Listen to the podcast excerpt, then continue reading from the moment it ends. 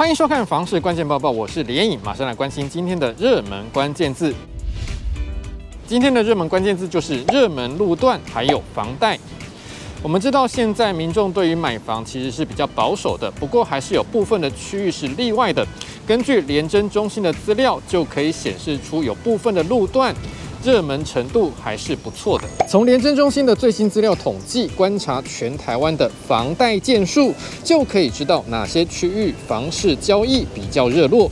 今年上半年，全台湾热门的买房路段，第一名就是桃园市龟山区的文化一路，总共交易五百九十二件；其次是台中市北屯区的敦富路。交易三百八十七件，第三名是新北市中和区的锦新街，半年来交易两百八十八件。另外，从内政部实价登录的资料来观察，最近两年的住宅均价涨幅最高的路段也是桃园市龟山区的文化一路，每平均价从二十六点二万元涨到三十三点五万元，涨幅达到二十七点九趴。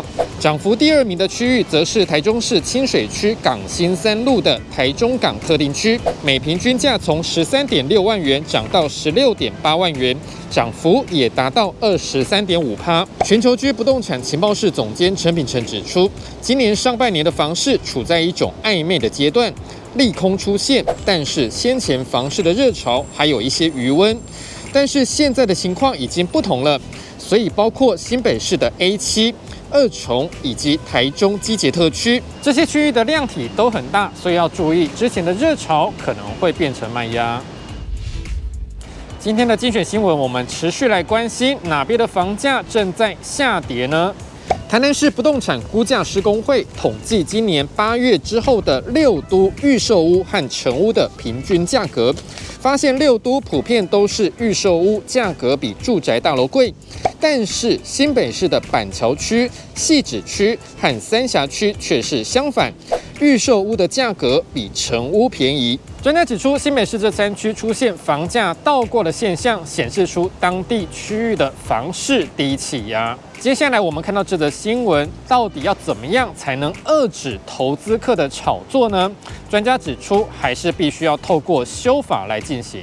正大退休教授张金乐说，虽然政府打炒房抑制了短期交易，但是这两年房市多头，还是让投资客觉得有利可图。张金乐认为，要彻底遏止投机客炒作，政府一定要积极推动平均地权条例修法。最后这则新闻，我们来看到到底要怎么样装潢费用才能够省一点呢？祥汉室内装修设计总监卢淑媛说，省装修费的方式很多，最主要就是减少天花板工程，避免隔间、墙面，简单用粉刷油漆，使用塑胶地板。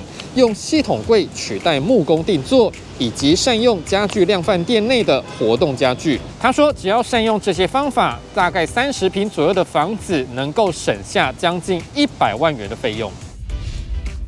今天的买房卖房，我想问，要有网友问到了贷款的问题。这位网友说，他的月薪有十万元，想要买一千四百万元的预售屋。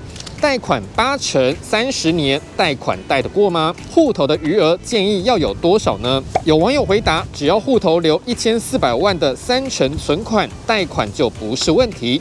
也有网友说，买房子不能只抓头期款两成，最好再留一成资金，以防万一。你对于这个问题还有什么样的看法呢？也欢迎在底下留言一起讨论。如果想知道更多的房市资讯，也欢迎点击底下资讯栏的链接。感谢您的收看，我们再会。